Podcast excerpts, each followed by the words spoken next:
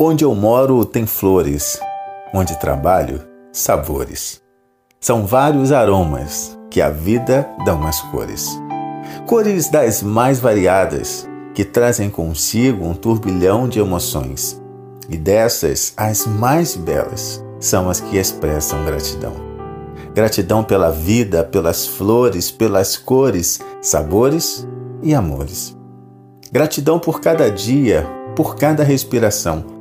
Gratidão pela vida, pelo universo e por mais um dia de comemoração. Comemorar o ciclo que se encerra, comemorar o ciclo que se inicia. E desta forma, somos gratos a Deus por toda a vida. A vida que nem sempre é fácil, mas que ensina a quem quer aprender. Ensina que todos os dias são dádivas.